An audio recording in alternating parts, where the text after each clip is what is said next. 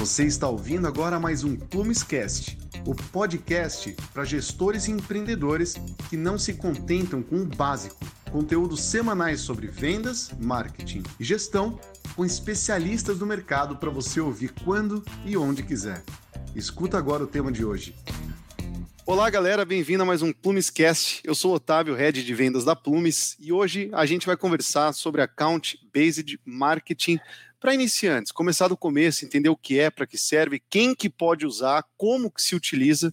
E aí, como vocês já estão acostumados, a gente geralmente convida um especialista para falar das coisas, né? A melhor forma de se aprender as coisas é perguntar para quem já fez, né? Para quem faz. Então, hoje eu queria apresentar para vocês o Carlos Campos, ele é CEO da Market for Sales, que é uma consultoria de estratégia comercial focada na implementação de máquinas de vendas e também de estratégias de account-based marketing, né? Empresas B2B, vendas complexas, vendas consultivas, como vocês já estão acostumados, que é o nosso público aqui. E o Carlos, ele é especialista em planejamento estratégico de marketing e de vendas também, já que são áreas correlatas, praticamente a mesma coisa, para esse mercado B2B já implementou, gerenciou máquinas de venda de empresa de muito segmento, trouxe resultados significativos. Se vocês forem atrás dele, vocês vão ver que tem case, tem experiência, uma trajetória de sucesso. Por isso que a gente convidou ele hoje. Carlos, seja muito bem-vindo. Cara, obrigado pelo convite e por estar aqui com a gente hoje, viu? Ok, Otávio, primeiro, obrigado. Realmente é, é, muito, muito bom poder conversar um pouco e trazer né, essa visão que a gente tem um pouco de mercado e disseminar e principalmente compartilhar, né? Compartilhando que a gente aprende mais. Então, agradecer você, a Plumes, por esse convite. Vai ser muito bacana para a gente poder ficar aqui esses próximos minutos é, desmistificando um pouco o que, que é essas, essas três letras, né? Que é o Account Based Marketing, que tem cada vez mais uh, sortido aí curiosidade aí das pessoas no mercado, mas que não é um bicho de sete cabeças como muita gente está imaginando. Legal. É, bom, já que não é um bicho de sete cabeças, vamos começar desmistificando. Eu sempre começo pelo começo perguntando é, um minutinho, né? O que é ABM? Né, a sigla, o que significa o account based e, e quando que é conveniente ou não eu pensar nesse tipo de estratégia para minha empresa, Carlos? Perfeito. Bom, o, o, ABM, né, como vamos é, primeiro traduzir a sigla, né, Account uhum. Based Marketing, que na verdade é o marketing baseado em contas, né? Okay. O, que, o que a gente chama de contas, na verdade, nada mais é do que são as empresas, né? Okay. Uh, então a gente chama de contas as empresas que normalmente a gente se relaciona. Por isso que no mercado B2B faz muito sentido eu poder tratar a conta como uma entidade, como prospect que eu quero uh, gerar negócio, e não como um lead. Porque na maioria dos casos né, que, que as empresas tratam, elas sempre vão atrás do contato, de uma única pessoa dentro da conta. Mas okay. normalmente, numa venda mais complexa, eu tenho mais de um interlocutor. Então, já respondendo aí a sua, a eh, sua segunda pergunta, né? Quando uhum. que eu uso o ABM? Então, ele é mais indicado quando eu tenho um ticket mais alto, Tá? Então, para a gente poder uh, tangibilizar isso, o que a gente fala que aqui para o Brasil, quando eu tenho um ticket superior a 50k, né, então 50 mil reais, seja num projeto, ou seja até num, num LTV, se a gente pensar numa recorrência anual. Okay. Uh, quando eu tenho um ciclo de vendas também mais longo, também para a gente trazer como exemplo superior a 60 dias, por exemplo, o ideal seria superior até 90, mas vamos pensar que a partir de 60 eu já posso tratar, e principalmente se eu me relaciono com mais de um interlocutor dentro da empresa, ou seja, eu não falo só com uma pessoa, eu preciso falar com uma, aliás, com duas, três ou dez pessoas. Então, se eu tenho essa combinação de fatores, aí o ABM ele é muito indicado aí como estratégia. Muito bom. Então, se eu, é, pelo que eu entendi, um ciclo relativamente comprido que você colocou como dois meses ou mais, é um ticket relativamente alto que você colocou como um valor de contrato de uns 50 mil mais ou menos. É, e se eu tenho vários pontos de contato, vários agentes dentro do meu cliente, tá certo?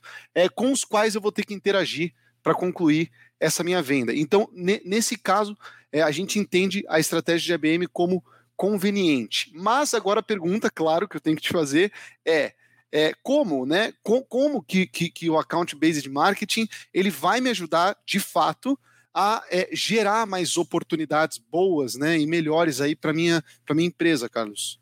Perfeito. Uh, o que eu costumo falar é que o ABM ele passa a ter uma visão mais de estratégia uhum. e, as, e aquelas estratégias que eu chamo agora de ferramentas, né, o inbound e o outbound, passam a ser meios para a gente trabalhar. Né? Tem o, o outbound, o inbound e outros elementos aí do marketing. Mas quando a gente olha, vamos pensar numa máquina de vendas pura outbound, né, muito baseada no modelo de receita previsível.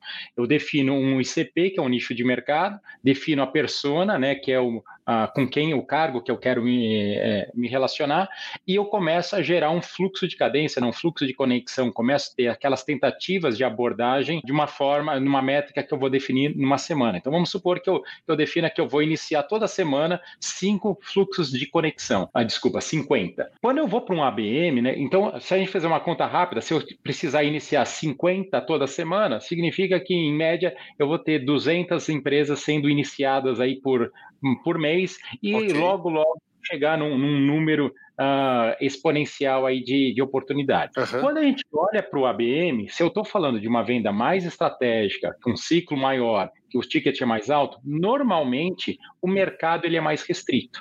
Então, se a gente começa a olhar para o Total Addressable Market, né, mais uma sigla em inglês, que é o TAM, que seria o tamanho endereçável aí de mercado, ou seja, quantas empresas eu posso trabalhar no meu mercado, normalmente a gente trabalha com um número mais reduzido no ABM.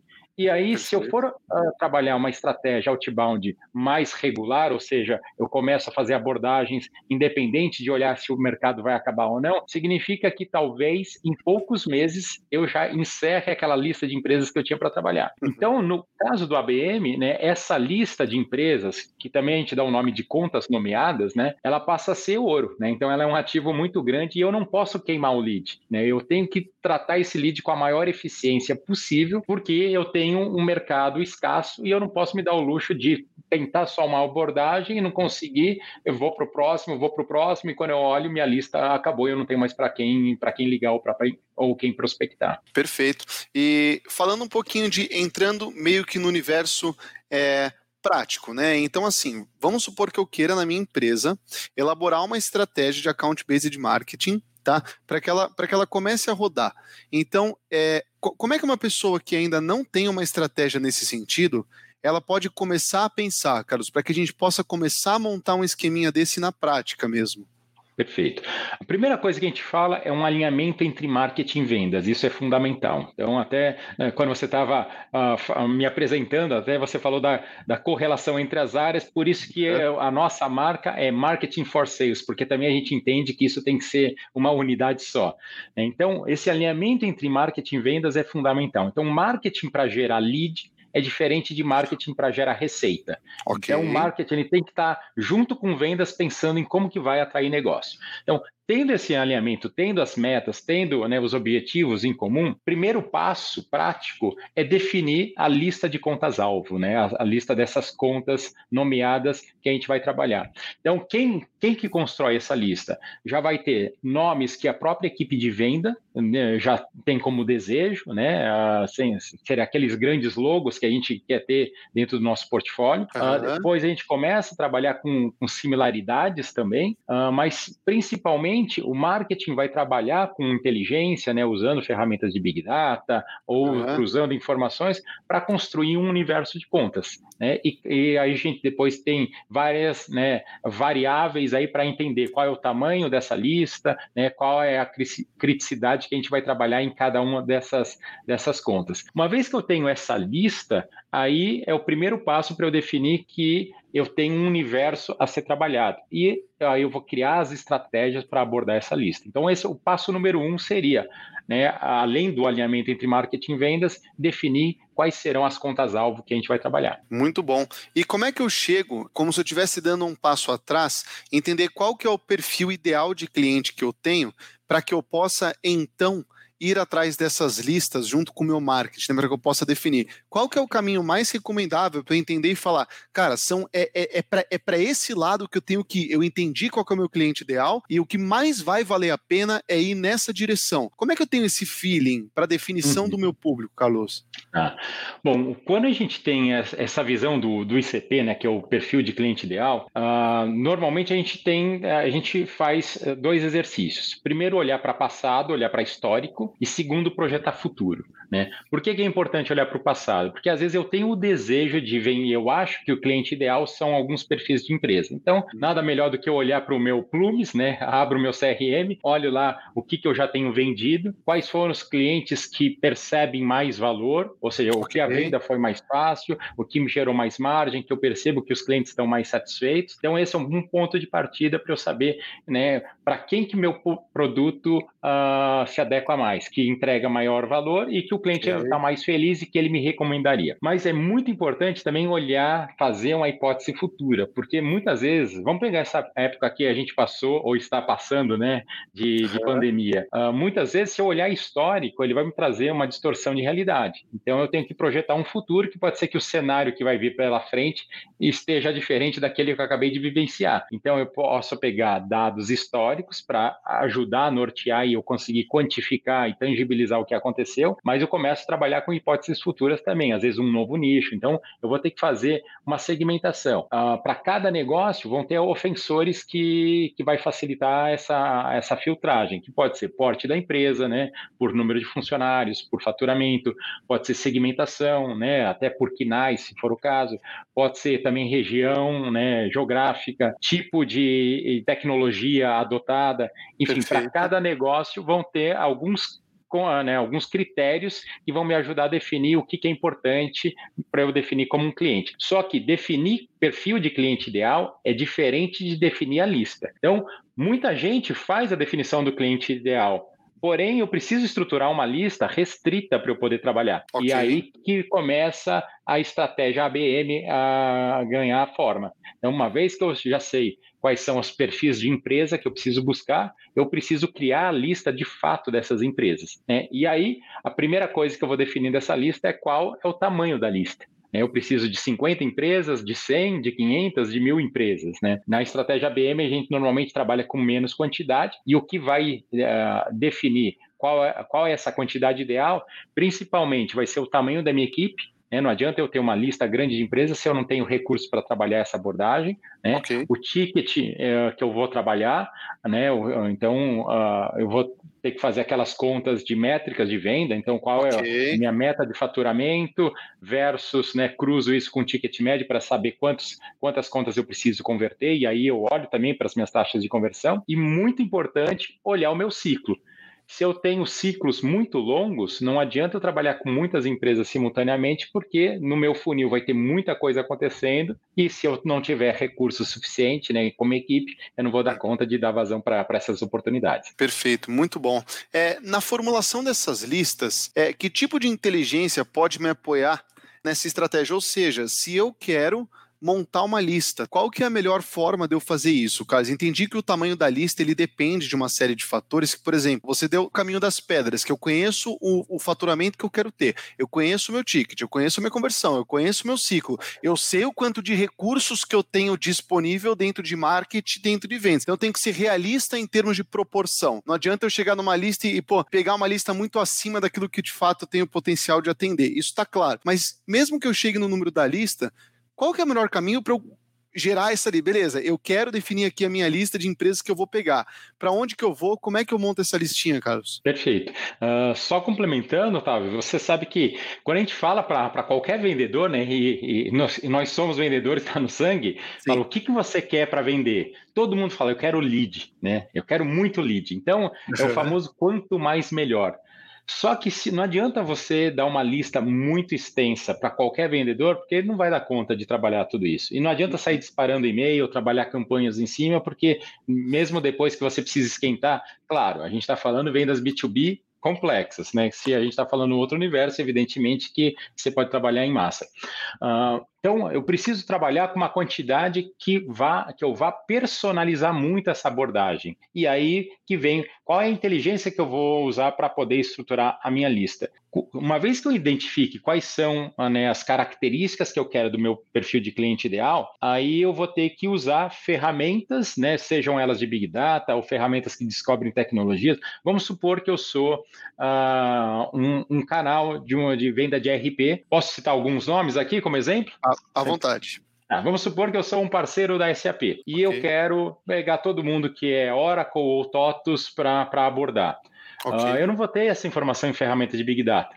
Então, eu, eu vou ter que usar alguma outra inteligência para ir atrás. Nem que essa inteligência seja colocar uma pessoa fazendo pesquisa, ligando ou envio de formulários, vou criar ações para conseguir eh, capturar esse dado para saber né, qual, qual é a relevância de, desse dado no mercado, para eu conseguir quantificar quem são essas empresas que eu preciso abordar. Então, eu preciso preparar uma lista com informações ou que eu tenho dentro de casa, ou que eu consiga capturar de mercado, ou que tenho já em algumas outras ferramentas, seja ferramentas de Big Data, o próprio LinkedIn, aí outros sistemas. Por exemplo, para descobrir que ferramentas de automação de marketing ou banco de dados, já existem ferramentas que fazem né, a varredura dessas tecnologias e conseguem trazer qual tecnologia que essas empresas estão utilizando. Uhum, então, aqui é, é, só um, um dos exemplos. Mas o principal ponto é definir que fatores são fundamentais para eu ter o meu perfil de cliente. E a partir daí eu vou criar a lista. Quando a gente cria a lista,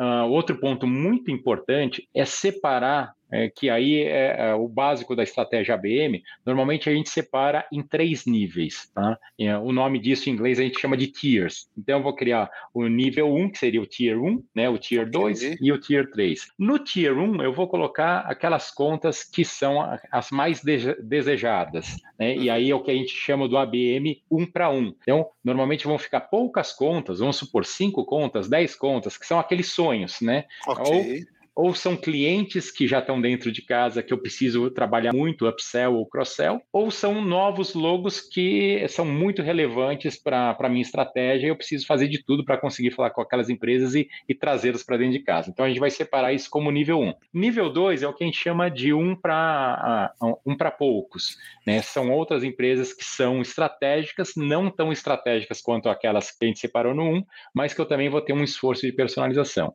E depois a gente tem o nível 3, que a gente chama de um para muitos, onde eu posso fazer uma estratégia um pouco mais abrangente, né, para conseguir ganhar um pouco mais de escala. Que normalmente a gente está falando aí, pode ser algo em torno de 300 contas, 500 contas, teria uh, nesse, nesse nível. Então, quando a gente começa a nomear as contas, é por isso que é fundamental um alinhamento com vendas, porque normalmente né, o desejo de vendas são aquelas eh, contas principais que está alinhado junto também com, com sócios, com CEO, quais são os logos principais que tem que tra trazer para dentro de casa, para que a gente possa construir primeiro né, a relação das empresas que estão dentro do nosso ICP e depois fazer essa segmentação em níveis, né, em camadas, para a gente poder usar estratégias diferenciadas. Eu não vou abordar todo mundo da mesma forma, eu preciso personalizar quem vai me trazer mais resultado. Muito bom. Então, como se fosse uma estratégia de geração de demanda constante, que ao invés de, por exemplo, é cl claro que a minha estratégia ela vai variar de acordo com a TIR, já que são empresas mais ou menos estratégicas para mim, mais ou menos desejadas assim. Então, constantemente eu vou ter esforços em cima dessa carteira para que não só eu como vendedor, mas sempre casado com o marketing, nós tenhamos esforço ali em cima dessas camadas para tentar extrair o melhor possível ali, ou provocar um maior número de oportunidades. Agora, uma dúvida que fica é como é que é o dia a dia de um vendedor que trabalha dentro é, de um esquema de, de ABM? Então, por exemplo, é, o vendedor tradicional, que está acostumado com funil padrão, é, o lead chega lá, ele faz uma demonstração, ele manda uma proposta, ele fecha. Geralmente a gente vê isso em ticket mais baixo, em processos mais tradicionais de vendas. Quais são as principais diferenças, tá? Do dia a dia de um vendedor tradicionalzão, que é aquele que lida com o funil dele, né? Ele pega oportunidade, ele perde algumas, ele faz demonstrações, negocia, manda proposta e fecha. Quais são as principais diferenças dele para o dia a dia de um vendedor que está trabalhando no estilo ABM, Carlos? Perfeito. Eu, uh, vale a pena a gente colocar mais um ponto dentro da estratégia, que uma uhum. vez que eu mapei a, a, as contas, na verdade não está pronto ainda para eu abordar. Então o vendedor ainda não vai fazer essa abordagem. Okay. Depois que eu mapei quais, quais são as contas, eu também mapeei quais são os interlocutores que eu preciso falar. Ou seja, Legal. quais são as pessoas lá dentro. Então, vamos supor que eu vendo uma solução de RH. Então, eu vou precisar falar com o gerente de RH, preciso saber quem é o diretor de RH, quem são os analistas, se o cara da TI vai entrar nessa adoção, se o okay. financeiro também participa. Então, a gente, depois que a gente faz a construção das listas, a gente vai passar por um, uma coisa que a gente chama de account mapping, que aí é o mapeamento dessa conta, que é Perfeito. o enriquecimento desses dados. Então, a gente vai criar né, e descobrir todas essas pessoas, monta-se né, um mapa de poder, que a gente chama, que é um organograma de, de quem são os envolvidos nesse processo de decisão, para que eu comece a mapear cada uma dessas pessoas. E aí vai vir a estratégia, né? Por isso que é uma combinação de marketing e vendas. O que que vendas pode ativar e o que que marketing pode engajar? São os okay. dois termos que a gente vai usar. Então, marketing já pode definir o seguinte: já sabemos, vamos trazer um exemplo aqui, mapeamos 500 contas. Dessas 500, aí a gente tem 50 que estão tá no Tier 1, depois uh, mais 100 aí para o Tier 2, e as outras 350 estão no Tier 3. E a gente definiu que a gente quer mapear todas essas pessoas que eu, que eu tinha trazido aqui como exemplo. Então, primeiro vai ter que ter um trabalho de uma área de inteligência, que isso pode estar no marketing, tem empresas que criam uma área de inteligência comercial, tem, né, uh, empresas que criam umas células de BDRs, né, que é quem vai fazer esse enriquecimento de dados, que é conseguir buscar essas informações. Só depois que eu tenho todas essas informações, aí por exemplo, o marketing já pode começar a trabalhar uma, um enriquecimento, desculpa, uma nutrição dessas empresas. Aí, através de ads, no LinkedIn, só para essas contas, não precisa fazer campanhas para todo o mercado, pode fazer campanhas muito direcionadas, né, subindo o nome das empresas, e aí você faz só uhum. as campanhas em cima. Paralelamente, eu, eu, eu fiz essa contextualização para poder te responder, porque aí a Perfeito. vida do, do vendedor vai ser ativar essas contas, né, ativar essas pessoas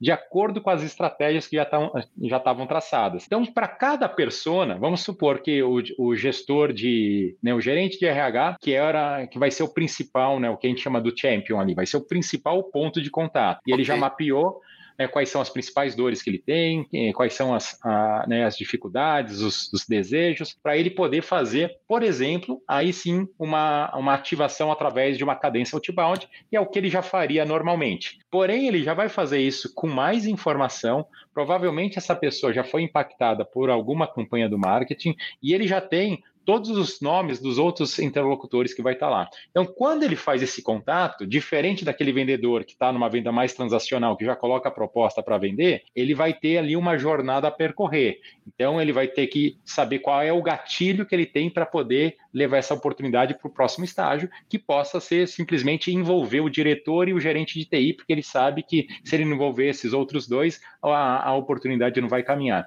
Então, a, a a abordagem que ele vai fazer é muito semelhante do que ele faria numa venda transacional. Porém, todo o conteúdo que ele vai colocar lá dentro é diferente a estratégia é diferente e o timing da venda passa a ser diferente também. Então, ele tem que ter informações muito atualizadas junto com o marketing para saber o nível de engajamento que essa conta está interagindo. Legal. Marketing também cria uma inteligência aí do, do account score, né? não mais do lead score, que é para saber o nível de engajamento da conta como um todo, né? Quanto, se os analistas estão assistindo os webinars, se estão ouvindo né, os podcasts da Plumes, enfim, a gente pode rastrear todo o engajamento da empresa para saber que vai vale a pena acionar o diretor, porque tem muito funcionário daquela empresa interagindo com os materiais e aí a, empresa já está no estágio de, de abordagem uh, estratégica a ser, a ser ativada. Muito bom. É, basicamente é um trabalho, é, pelo que eu estou entendendo, é um trabalho muito casado entre marketing e vendas, necessariamente muito próximo, porque ao invés de eu olhar, por exemplo, o meu público ideal, aí eu olho para o mercado, eu vejo todas as empresas que eu tenho um potencial de atender. Ao invés de eu fazer uma estratégia genericona, que eu saio metralhando o mercado inteiro com várias tentativas de abordagem, de posicionamento, de campanha, sei lá o que o marketing pode fazer, eu delimito uma carteira muito menor para que eu possa ter uma estratégia muito mais assertiva dentro daquela carteira. Agora, quanto mais proximidade tem marketing e vendas, ou seja, quanto mais sólida e consistente é a troca de informações entre as duas áreas, pelo que eu estou entendendo, mais clara fica a estratégia para o vendedor. Porque esse exemplo que você deu foi legal. Tipo, eu estou vendo o engajamento que essa empresa está tendo porque existem dois gerentes que passaram a consumir meu conteúdo, existe um analista que converteu num e-book meu, existe uma outra pessoa que se inscreveu para um evento, um cara que é um outro gerente de uma outra área, ele topou uma demonstração, embora ele seja de outro estado. Então, conforme eu vou é, unindo esforços com marketing, pelo que eu estou entendendo, eu vou conseguindo deixar mais clara qual que é a estratégia e o momento certo que eu vou ter ali de ativação, de abordagem, de tentar vender para esses caras. Então, essa linha de raciocínio está certa, Carlos. Essa, essa proximidade entre marketing e vendas, ela, ela de fato é uma coisa é, é chave, necessária para uma, uma estratégia de IBM bem feita. Como é que você enxerga isso? Sem dúvida, ela é fundamental Tá? Mas evidentemente que aqui a gente está falando né, quando o ABM está rodando já, já integrado na empresa, já aculturado Sim. e está no, no, modelo aí a pleno vapor. Uh, a gente consegue trazer também elementos do ABM para a estratégia mais simples, porque senão todo mundo desiste. Né? Várias pessoas né, que eu converso falam, ah, Carlos, eu comecei a pesquisar, comecei a ler alguns livros, assistir, né, fiz alguns cursos, mas desisti porque é muito complexo. É claro, você pode criar toda essa complexidade complexidade do ABM é onde você vai chegar no estado da arte. Por outro lado, dá para começar simples, né? Eu gostei do termo que você falou de, de ligar metralhador aí para sair a, atirando para o mercado. Eu chamo isso de triturador de leads, né? Gente... então, se você tem um mercado restrito, se você ligar esse triturador ou sair metralhando aí com um monte de e-mail, com um monte de abordagem, vai acabar e aí você queima o lead, aí você não tem o que fazer. Então, é fundamental criar algumas ações. Então, o que é uma estratégia simples que a gente recomenda para começar na estratégia uhum. de ABM, sem precisar envolver o marketing? Pode ser, ah, Carlos, mas aqui eu não tenho marketing estruturado, eu nem faço inbound, eu não tenho ferramenta de automação, não, uhum. não tenho nem blog, como que eu vou mensurar se o cara está acessando meu blog? Então, Perfeito. Então, vamos pegar uma estratégia de outbound simples, tá? Uh, aquilo que você falou, eu vou mapear mercado e depois eu saio disparando a esmo.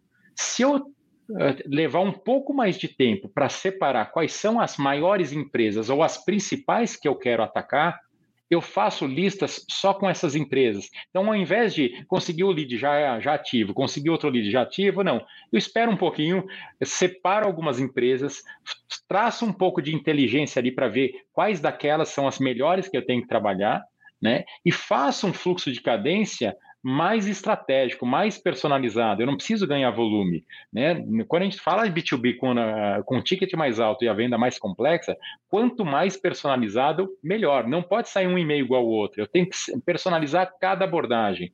E aí eu vou aumentar bastante minha taxa de conversão e não vou sair triturando vários leads. Então eu posso, uh, a gente tem um case né, né, de, uma, de uma empresa que a gente fez, onde os próprios sócios eram os vendedores, Tá? Eles geravam um negócio muito por networking, né? E quiseram implementar já uma máquina de vendas com esse fluxo outbound. Então, um único SDR foi, foi colocado ali para agendar as reuniões mais estratégicas. Só que aí a gente ajudou eles a criar essa lista mais personalizada, muito mais estratégica, e aí o resultado foi que os tickets aumentaram. Foi mágica? Não. É porque, como se gerou só oportunidades naquele grupo de empresas que eram mais estratégicas, consequentemente, os negócios gerados foram maiores, com mais margem e resultaram aí em maior ROI. Então, isso é só um ajuste da, da operação outbound que todo mundo consegue fazer. Claro que aí a gente depois pode sofisticar quando a gente começa a combinar outras pessoas, as estratégias de marketing, né, o inbound, e aí a gente precisa sim ter ferramentas que ajudem a monitorar tudo isso. Né? Legal, então basicamente não é algo binário, é algo que eu posso pensar como é, existem níveis disso. Por exemplo, a estratégia ela vai ganhando, ela vai sendo refinada, ela pode sendo apurada, porque quando a gente pesquisa, realmente é um pouco desanimador. Para uma empresa que é pequena, uma empresa que ainda tem poucos recursos para investir ali dentro de marketing, dentro de vendas, na hora que você lê na hora que você lê uma estratégia de IBM, geralmente o exemplo é saiba como a Salesforce vendeu para a Embraer. Aí você fala, nossa, uhum. tipo, peraí, é, eu não tenho esses recursos, essa essas tecnologias que eles utilizaram, esses eventos que eles fazem, essa, essa quantidade de conteúdo.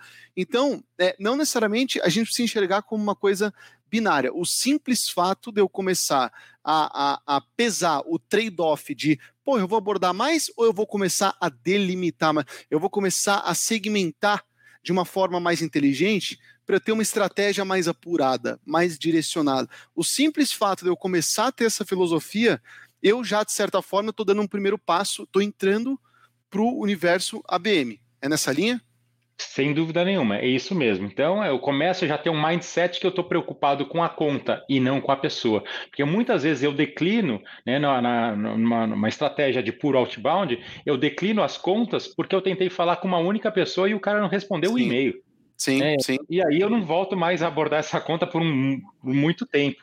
Então, se a conta é importante para mim, né, eu vou ver se não existem outras pessoas que eu possa abordar e qual é a melhor estratégia para poder chegar dentro dela. Então, eu começo a trabalhar com mais personalização para ter conversões maiores. Evidentemente, vou diminuir né, o universo de, de empresas que eu vou trabalhar.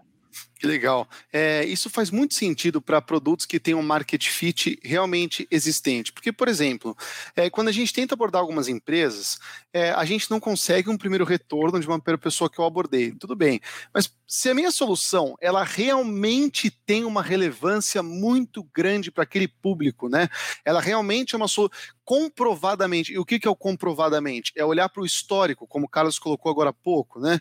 É, se comprovadamente, olhando para o meu histórico de clientes, eu identifico o meu market fit, um público que eu converto bem, que é muito satisfeito, que tem um NPS alto.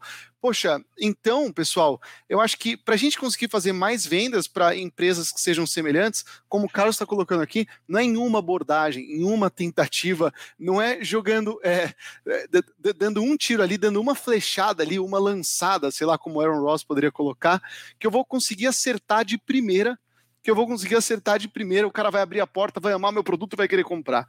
Muitas vezes pode ser mais trabalhado, eu posso colocar outras pessoas no jogo, eu posso mudar a minha forma de abordagem.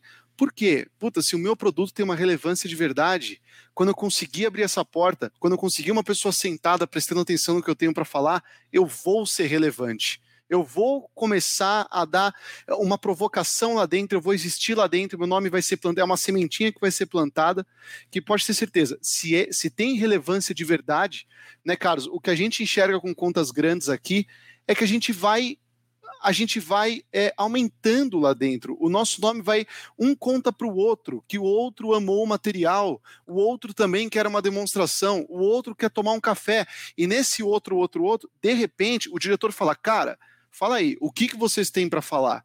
E, pô, se eu tenho market fit, não, eu não vou converter. É, é, ter market fit não é converter 100%, mas é converter, sei lá, uma taxa relativamente boa. Mas, pô, se eu vou uhum. sentar com o cara, eu tenho market fit, a minha chance de vender para ele vai acabar sendo muito grande. É, de acordo, Carlos, alguma, é, é, no, quando a gente começa a entrar no, no final do podcast, né, nesses últimos cinco minutinhos, é, eu gosto de abrir um espaço um pouco mais livre para você fazer algumas considerações finais, como uma conclusão, você deixar uma espécie de mensagem para quem está acompanhando, quem sabe algum erro que você possa deixar para a galera evitar, ou uma mensagem que você queria deixar aqui hoje para o pessoal que nos acompanha. Perfeito. Bom, eu acho que, que o, o maior erro que a gente tem visto aí nas empresas é não uhum. olhar um processo que eu estou chamando comercial para facilitar, que é marketing e vendas junto, eu estou dando o nome comercial, que é não olhar o, o processo comercial como um só. Então a gente tem visto processo de geração de demanda, que não conversa com o processo de, quali de qualificação e que não conversa com o processo de venda, de conversão. Então, fica aquele eterno conflito entre marketing e vendas. Né? Marketing reclama que faz as campanhas, que gera lead e que não tem visibilidade do que acontece dali para frente. E vendas, do outro lado, reclama que aqueles leads que chegam do marketing têm baixa qualificação, nem adianta perder tempo, que ele vai trabalhar com os leads próprios e as pessoas não se conversam.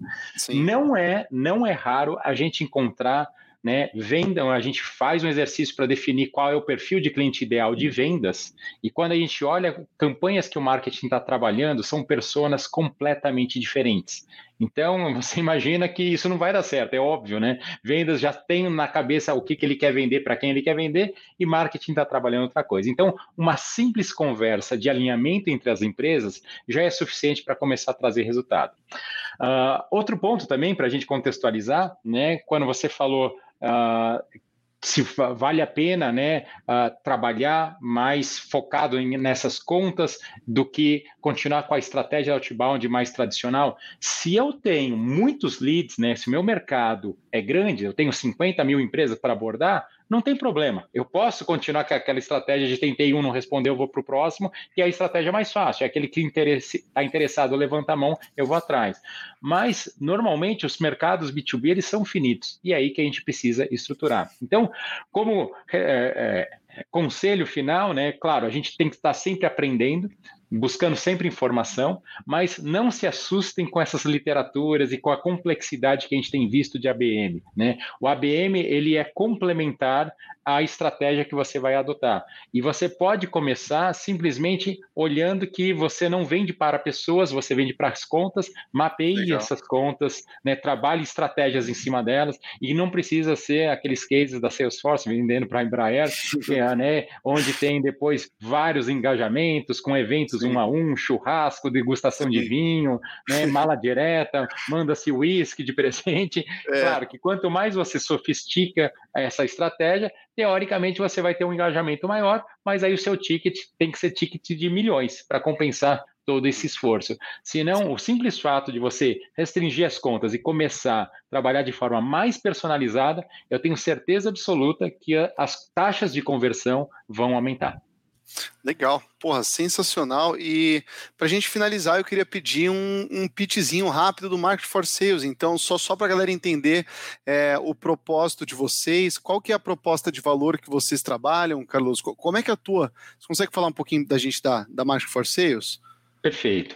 O, então, a Marketing, a Marketing for Sales tem como principal missão ajudar as empresas na estruturação né, desses okay. processos comerciais, implementando as máquinas de venda, né, uh, usando as estratégias ABM, combinando o inbound com o outbound, né, sempre com foco B2B e vendas complexas. Tá? Então, o que a gente acaba fazendo é uh, entender o cenário atual, uh, desenhar processos, a gente recomenda ferramentas, né, tecnologia que vão suportar esses processos e a gente traz um, uma linha de capacitação também nas pessoas que vão tanto operar uh, essas ferramentas e, os, e, executar os processos para poder atingir as estratégias, como também a gente faz a capacitação né, para as técnicas de venda, porque o que a gente entende que um profissional uh, ideal de vendas ele está baseado num tripé. Ele tem que ter ferramentas e processos para saber o que ele precisa fazer ele tem que conhecer o produto e o mercado que ele está atuando e ele tem que ter técnicas de vendas para saber o que, faz, o que falar quando alguém atende telefone, ou como se portar numa reunião, como conduzir um follow-up, né, e, e, conduzir aí uma proposta aí para um fechamento. Então, quando você junta esses três elementos, aí você consegue ter uma equipe de alta performance. Então, o que, que a gente consegue ajudar é na estruturação de processos e ferramentas, mais okay. técnicas de vendas. E claro que aí mercado e produto, tá, esse é o coração de cada uma das empresas. Muito bom. Pessoal, esse foi Carlos Campos, CEO da Market for Sales, que abriu a gente grava esses podcasts de noite, então por isso que a gente acaba agradecendo tanto e ficando grato aí que o pessoal abre um pouquinho do tempo para conversar com a gente. Carlos, para finalizar, queria dizer que foi um prazer. É, é, ótimo ter você conosco. A gente já fez conteúdo juntos e pode ter certeza que vamos continuar fazendo, porque é sempre ter um prazer você com a gente. O conteúdo sempre acaba sendo muito rico. Queria te agradecer, viu? Ok, Otávio, obrigado mais uma vez pelo convite. Também gosto muito de participar dessas discussões. Conte comigo aí para todas as vezes que vocês precisarem. Forte abraço. Fechadíssimo. Valeu, ouvintes. Um abraço a todos os Plumescasters. Henrique da produção, obrigado. A gente se encontra numa próxima. Valeu!